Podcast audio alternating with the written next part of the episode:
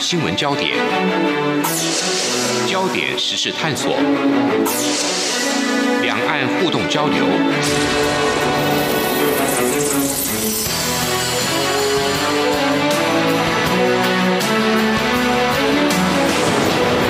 请听黄丽杰制作主持的《两岸 ING》。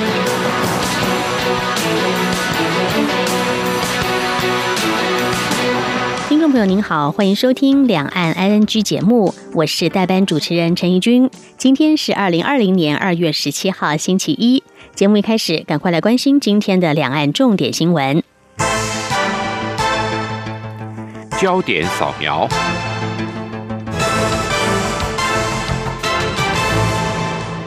台湾在昨天公布了第十九例，也是第一例因为武汉肺炎死亡的个案。由于这起个案没有出国旅游史，可以算是首例社区感染，也让民众担心武汉肺炎疫情恐怕会失控。中央流行疫情指挥中心今天也表示，将会持续的检验流感并发重症患者的检体，扩大检验来源。工位专家出身的副总统陈建仁今天则在脸书贴文说明社区感染以及社区传播之间的不同，并表示台湾没有出现社区传播，防疫等级不必升级。记者欧阳梦平的报道。副总统在文中指出，首起死亡病例虽然没有出国旅游史，但是名白牌计程车司机载送的客人多是来自中港澳的旅客，因此极可能有接触史。疫情中心的调查已经发现，他曾经载运多名返台过年的台商，这些人都有居家自主健康管理，其中三人回台后还曾经因为出现呼吸道症状就医，目前正在深入追踪，联系该三名台商及其他所有密切接。处者，副总统说明，这名司机病例可算是社区感染，而他的感染来源正在追查中。副总统也指出，由于看到日本的类似案例，台湾自二月十二号起，只要是全国各医疗院所通报的疑似流感并发重症病例，却是流感筛检阴性者，全部都要再检验武汉肺炎病毒。最后共检验了一百一十三件检体，这个第十九号病例是唯一被验出阳性者。确诊后，防疫人员便立即追踪其密切接触者，在七十九名密切接触者当中，目目前已经完成七十三人的裁检，其中六十人检验是阴性，一名亲属是阳性，也就是第二十号病例。副总统也指出，卫福部长陈时中已经特别说明，社区传播的特性是在社区中走动都会被感染，具有四个征兆，包括确诊病例无法找到传染来源，本地感染个案数已经远超过境外移入感染个案数，已经出现持续性的传播链。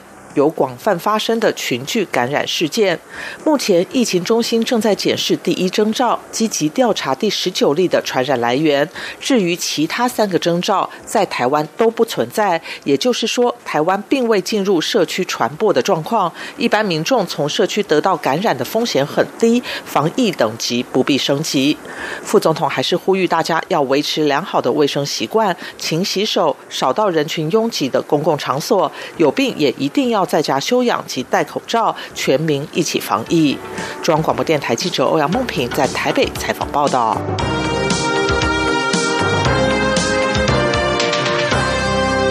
在武汉肺炎疫情的阴霾之下，国民党将在三月七号举行党主席补选投开票。文传会代理主委王玉敏今天表示，根据疫情指挥中心的说法，目前不算是大型社区感染。政府相关的防疫政策也没有调整，因此三月七号的党主席补选仍然会如期举办。王玉明指出，如果之后社区感染程度严重，政府呼吁不要举办公共集会，国民党才会考虑取消投票。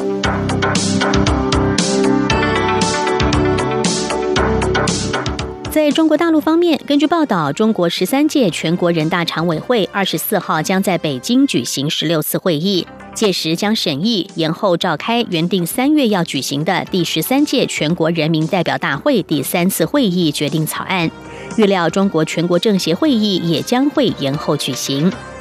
今年的全国人大会议原定三月五号召开，重点在于审议中国民法典草案。如果这次会议延后，将会是一九九五年人大会议目前时程实施以来首度的延后。而随着全国人大延后举行，全国政协会议预料也会延后。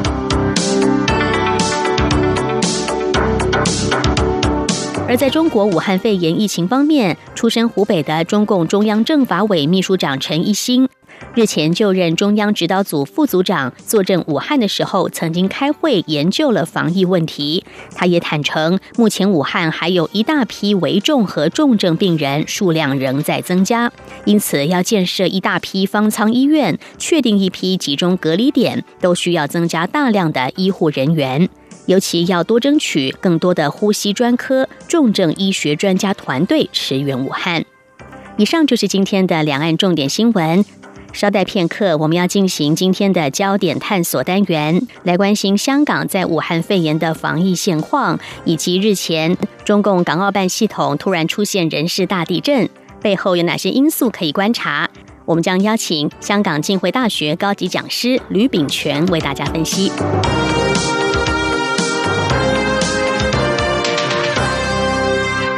我是台湾儿童感染症医协会理事长李炳云医师。冠状病毒可以在粪便中检出，但并没有这些病毒经由粪口传染给人的证据。新型冠状病毒最有效的传播方式是飞沫跟接触传染，所以必须勤洗手。加氯的消毒剂对于消灭冠状病毒非常有效。如果沾到疑似个案的痰液等分泌物，可以用一比一百倍稀释的漂白水消毒。浴室后马桶表面沾到粪便，则应使用一比十倍的稀释消毒。资讯由机关署提供。这里是中央广播电台台湾之音。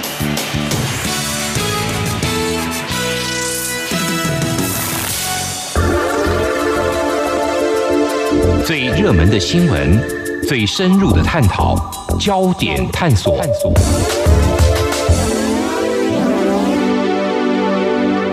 武汉肺炎的疫情延烧，与中国大陆一河之隔的香港确诊病例已经超过了五十例。目前香港的防疫情况如何？港府对防疫物资的处理以及沸腾的民怨又该如何化解？另外，中国国务院十三号公布了港澳办的人事异动，由全国政协副主席夏宝龙将兼任港澳办公室主任。这次的人事案又该如何解读呢？我们连线香港。访问香港浸会大学的高级讲师吕炳权，吕老师您好。啊，你好。继香港中联办的主任王志明被撤换之后，是由骆惠宁来上任哦。那么在这两天呢，中国国务院这次撤换的则是港澳办的主任张晓明了，换成是由全国政协副主席夏宝龙来接任港澳办主任一职哦。我们想先请教一下吕老师，这样的人事调度哦，其实它隐藏着哪一些用意呢？有哪一些值得外界来关注的地方呢？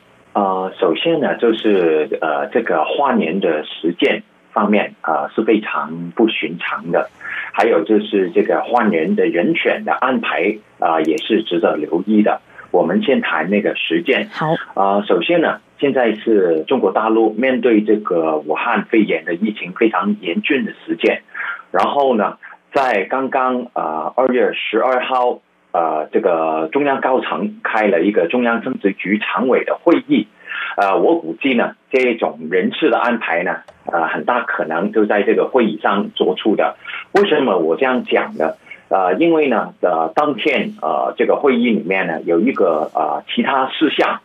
然后呢，这个其他事项开完之后呢，第二天同时公布了。呃，中国两个官场地震的消息，第一个就是这个呃肺炎的重症，这个呃湖北省的，然后呢，同一时间就是香港的这个人事安排，所以呢，这种的呃人事布局呢，可以说是应对肺炎底下啊一一个政治局会议里面同时间做出的。啊，为什么会这个时间做出呢？呃，我们先可以先啊看看这个会议里面的主要的内容是做什么。这个会议呢，首先第一就是去防控一个疫情了，第二就是不可以那个疫情防控过度而影响经济，第三就是要求地方啊一定要达到这个中央原先定下的这个经济目标，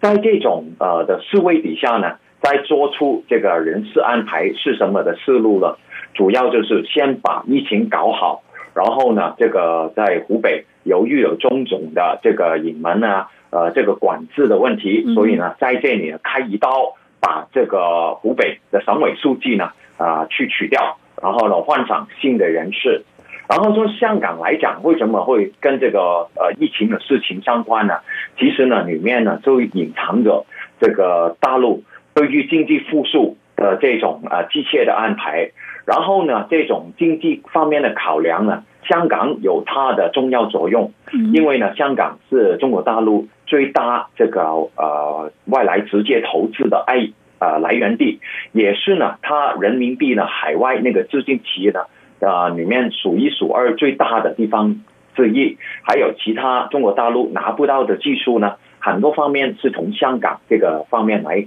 啊去着手的。啊，香港是一个窗口，所以呢，在这个意义上做出这个人事安排呢，它本身啊里面除了有各种以前啊对香港管制的考虑之外，更大的需要呢是从大陆经济方面呢那个角度。去考量这个新的港澳那个人事安排呢，有一个很大的不同，就是呃，把这个国家领导人啊，这个副国级的人来统管港澳办，然后呢，再把原本的这个主任呢降为呃副主任张晓明，然后再把港澳两个中联办主任呢变成这个港澳办副主任，这种的。管理来讲呢，其实是他想理顺这个整个港澳管制的思路，不要呢，这在北京的港澳办跟在香港的中联办呢，好像是呃经常争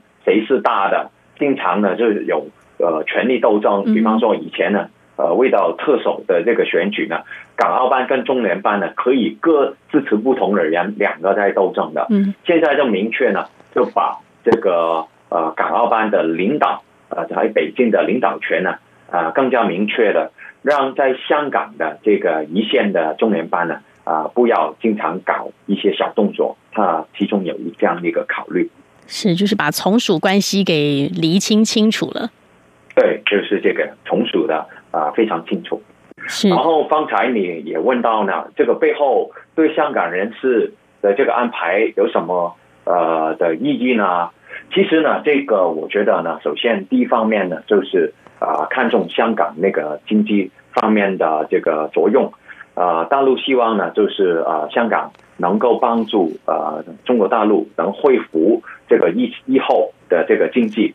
呃，而要做到这方面呢，以前在反修例所累积下来的一些问题，不可以不处理，所以呢，就把这个呃，这个张晓明。的这个港澳办原主任呢，把他就是呃降级班级。成为这个副主任是这样的安排。那刚刚您也提到啊，这次从这个人事异动的这些呃时间点来看哦，那可能是针对这个防疫还有这个救中国经历的一些相关的考量哦。那再下来，我们想要认识一下这两位啊，这个新的人士哦，骆惠宁跟夏宝龙这两位，其实跟香港的关联性高吗？他们两人的背景是如何的呢？啊，首先呢，新的这个啊啊港澳班主任啊夏宝龙，呃，他呢本身呢是完全没有这个香港方面的经验的，因为呢他呃是这个呃一个职位呢，现在就是全国政协副主席兼这个政协的秘书长。等于呢，这是统管政协的日常的那个办公室的一个大管家吧。嗯，然后呢，他呃已经是呃差不多六十多岁的那个年龄，快退休呢。他在这个政协副主席的位置呢，也是一个默默冒序的一个位置，不是务实的位置，是务序的一个位置。因为呢，这个政协在大陆来讲呢，是有这样一个讲法。如果人大是举手的话，然后呢，政协就是拍手，等于呢，他没有一个实权，只是呢是花瓶之外的一个花瓶的职位。他重要的一段经历呢，就是呢啊，从啊习近平在啊两千零二年再到两千零七年之间呢，啊他呢啊成为呢习近平的一个副手。嗯呃，习近平是当时的省委书记的时候呢，这个呢，啊，夏宝龙呢就当了呃习近平的省委副书记，呃，可以说是大陆所所讲的这个浙江新军里面的一个铁粉吧。所以呢，呃，他是一个习近平的呃亲信，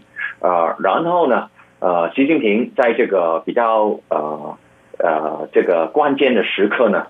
寻遍这个中国官场找不到人，然后呢，现任的一些他的这个习家军呢也找不到人，所以呢，从退休马房里面呢找一个快退休的人出来管这个港澳。另外一个关键人物就是呢，也也是早前啊调任啊成为香港中联办主任的这个骆惠宁，是。他呢啊也是一个退休马房的人。啊，本来呢他是到到这个人大里面财经委当这个的副级的，就是也是一个比较续啊，等于说一个退休俱乐部的一一员，但是呢啊他呢就是啊被调到香港呢。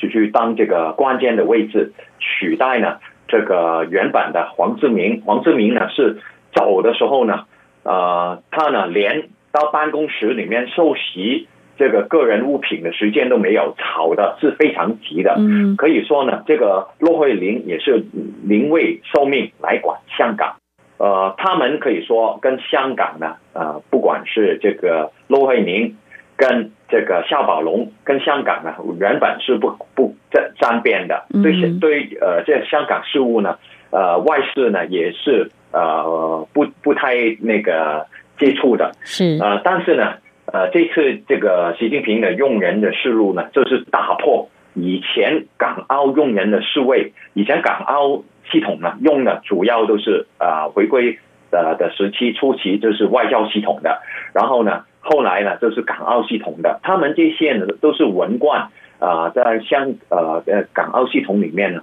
算是技术官僚的那种，但是呢，没有实在去处理地方经验的人。这次呢，突破整个用人的思维呢，找这个地地方的大员来管啊香港这个地方，但是呢，我估计呢，也会可能出现一个一些水土不服的地方，因为呢，呃，比方说骆惠宁。呃，在香港一线啊，但是他一直啊是在内陆工作，也没有涉外的经验啊，去管金融呢也不太有经验，所以呢，这方面我觉得呢，他还是会呃有不少那个困难的。是有没有可能有一种想法是说，由于这两个人其实跟香港都没有太密切的关联性，那么在处理香港或港澳问题的时候呢，会有一些比较新的或是比较强硬的一些处理方式？你觉得有可能吗？嗯，我觉得绝对有可能的，因为呢，啊，以前呃，在港澳体系里面出来的人呢，很多时候可能有很多顾虑，然后呢，跟香港本身呢的地方的这个势力啊、利害的关系啊，也是招钱的非常深，然后他们做起事上来呢，可能有很多那个顾忌。但是呢，从呃那些大员诸侯调过来的人呢，他们可以说在香港呢，呃没有包袱，然后做起喜上上来的时候呢，也有可能比较大刀阔斧的。然后呢，在这个呃呃原有的一些港澳的思维呢，他们也可以突破这些固有的思维啊，然后用一种啊地方管制呢，呃怎么搞好一个地方的想法去做。但是呃，我觉得呢，这种呢过头的话呢，也不会太好。还有呢，就是这个呃，夏宝龙本身是习近平一个呃很亲密的一个弟系吧。呃，如果这样呃的人呢，他有可能呃是只是非常忠心，但是呢，对这个地方的实情啊没有太多的这种考虑啊，然后呢。呃，意味中性，意味过度急行的话呢，我觉得呢，也有可能会出现反效果的。是好，我们刚才呢是邀请到了香港浸会大学的高级讲师吕炳全呢。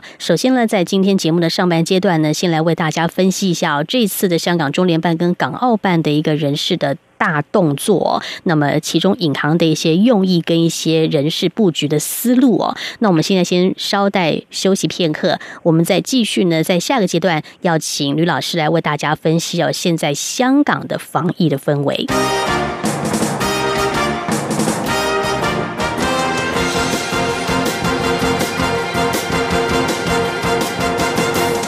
为因应新型冠状病毒疫情，避免群聚感染及维护师生健康，中央流行疫情指挥中心二月三号决议，决定各大专院校将一百零八学年度第二学期开学日延至二月二十五号以后开学。另外，为了避免陆生因为无法如期返校而影响其就学权益。教育部将从宽认定学校弹性休业安排，并责成学校以弹性休课、学分抵免等多元方式进行休课，全力协助陆生可以如期完成课业。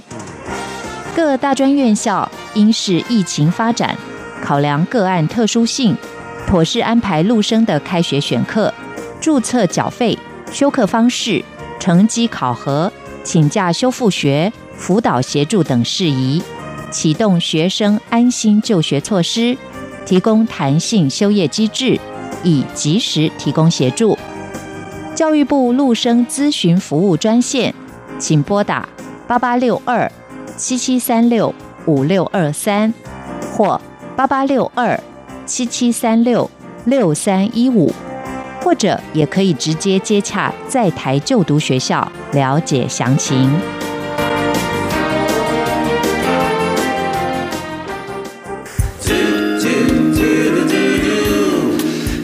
听最有 feel 的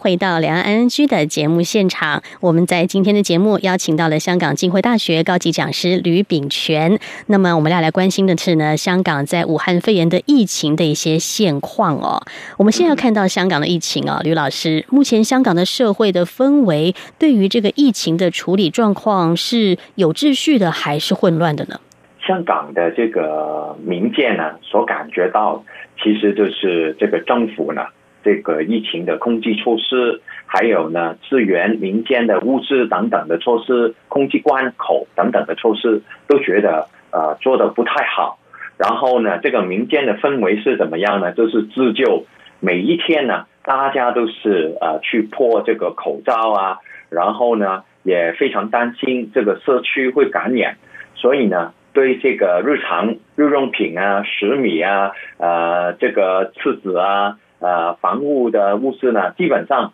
呃一有出来就抢光，呃，很多人在街上排队，然后呢买这个厕纸非常困难。啊，我呢呃方才那个家里面也是去啊，不是在街上轮已经没希望了，我们在网上去排一下队，但是那个网上队呢也要排一个小时，然后呢到排完一个小时到你的时候呢。啊，那个已经排光了，你呢？前面的人已经买光了，所以呢，大家每一天就是这样。但是这个民间自救还是很多有心人在工作的。我看见啊，这些人，比方说啊，一些区议员啊，一些不同的呃好的团体呢，他们都是呃呼吁大家，如果有多一些口罩的话，捐出来帮助一些有需要的人。然后后来呢，这个我看见政府。也啊，现在推出多项措施啊，来支援民间呢啊，要呃拨出啊两百多亿的那个款项，包括呢，就是资助这些商人去这个做这个口罩的这个生意啊，因为他们生产线呢什么都没有，然后呢也是拨款给医护人员呢，呃等等的这些啊措施都是现在。呃，比较后知后觉来做吧，但是呢，我觉得，呃，市民也等不及这个政府吧，大家都是自己来啊自救，嗯，自己来想办法哦。这个可以看出整个民间的大家互助的一个能量，其实是非常的强的。对，那我们可以感受到港府。跟社会民意之间呢，其实从反送中运动之后，就出现了一个蛮大的裂痕了。那么港府这次在疫情的处置上面呢，为什么会让民间有很多的不满意，甚至呢，民间就干脆排除政府，我们自己来想办法，会有这样的状况？呃，首先我觉得是由于这个政府啊，这个措施啊不作为，然后呢，经常事事考虑大陆的那个利益。而不是考虑香港人的利益所致的。比方说，这个不作为啊，这个口罩的问题一早已经有了，这是当这个疫情还不太严重的时候呢，已经呃在街上啊呃有人炒口罩，呃炒到有一些呢说呃一盒口罩呢是五百多港元的，呃五十个，然后呢呃这个已经有人去警告说，哎口罩供应有问题，然后呢政府都是觉得啊没有太大的这个积极的做法，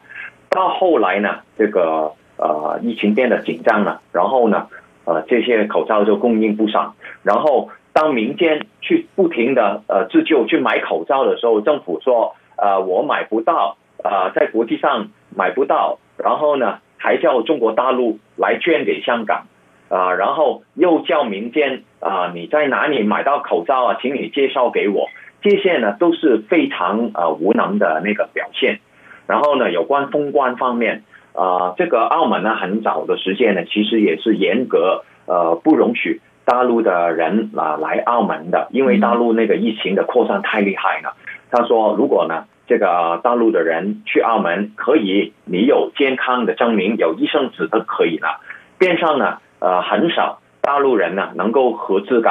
到这个澳门去。但是香港呢，迟迟都不不封关，然后呢，叫他们啊呃让这个呃从武汉来香港的高铁旅客。”填这个申报表呢，又说不不不用填呢，填就会聚集这个人流呢，所以不用填填。在这样的情况底下呢，不停啊，在这个呃疫情呃非常就是呃有机会扩散的时候呢，啊很多从武汉呢湖北的人来了香港，然后呢，在这个呃疫情在扩散到广东呢，又有大量的人来到香港，但是政府呢还不去封关，然后去封的时候。又在大关里面只封少关，大量的这个大陆的人来到香港，然后做成啊不少的这个疫情的社区的扩散。当这些人来到香港之后，这个检疫措施又是爱理不理啊，叫这个酒店的从业员去替他们啊看这些武汉还有湖北的人，看他们有没有做这个防疫的措施啊，去呃追他们的温度怎么怎么样。其实呢，这些这防疫安排应该是由呃警察来协助去执行的，但是这些呢，政府都不作为，呃，导致呢这整个民间非常愤怒，然后呢，呃，所以呢，大家自己来自救，然后这个政府呢背后那个考虑，经常都是会不会得罪大陆啊，会不会呢这个观景观感上呢？针对大陆啊，这些呢，我觉得都是做的非常不好。我们呢，香港做好防疫的安排，就是对全球人类最大的负责任了。是，其实现在全球每一个地方哦，其实都是为了防疫在作战当中哦。大家都是这个世界上的一份子嘛。每一个地区、每一个国家，把自己的地方给管理好，或者是防疫的工作做好一点，做的更加的这个完善一点哦，其实就是在帮其他国家的忙了。对，绝对是。也希望香港的防疫工作能够越来越稳定，越来越周全，大家也越来越平安。好，我们今天非常谢谢香港浸会大学的高级讲师吕炳全呢，来跟我们所有的听众朋友们分享了呃，在香港这个武汉肺炎的一个社会上的氛围，当然也很详尽的说明了这次呢这个港澳办还有中联办人事调动的一些背后的缘由，大家对这些相关的议题能够有更进一步、更清楚的认识。非常谢谢吕老师。哎，谢谢怡君，谢谢各位听众。以上就是今天的两岸 ING 节目，非常感谢您的收听。如果您对节目有任何的意见或建议，欢迎您透过电子邮件寄到 ing at rti 点 org 点 tw ing at rti 点 org 点 tw，或者是追踪两岸 ING 的脸书粉丝专业。今天的节目就为您进行到这儿了，祝福您有一个愉快的一天，我们下次再会。